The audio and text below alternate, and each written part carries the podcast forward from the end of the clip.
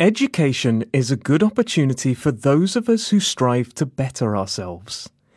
But for people in full time employment, getting the balancing act between work and studying can prove a stumbling block. So, what are the benefits of hitting the books once in work?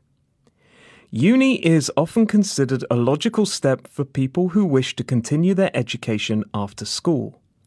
While options of master's degrees, PhDs, and other postgraduate qualifications exist, many students leave after obtaining their bachelor's and head into the world of work.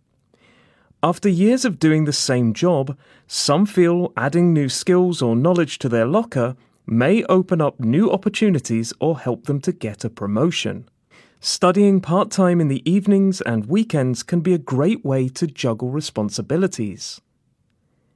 In terms of the benefits, learning new techniques that you can bring into the workplace can make you more of an authority in your area and a go to person for advice.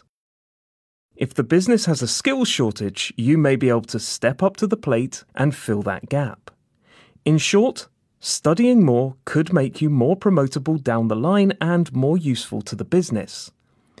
If you study in a classroom, your experience of the workplace could bring a wealth of knowledge to other students and provide real life examples for you to draw on. You may also meet like minded people who you can add to your professional network in the future. And while adult learners have to consider things like children, home lives, and work, many adult and part time courses are more flexible and spread over a number of years.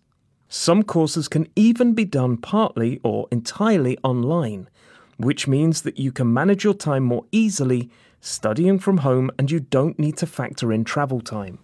So, there are a variety of options for those who wish to return to studying. And increasing your skills may open up new careers or opportunities in your professional life.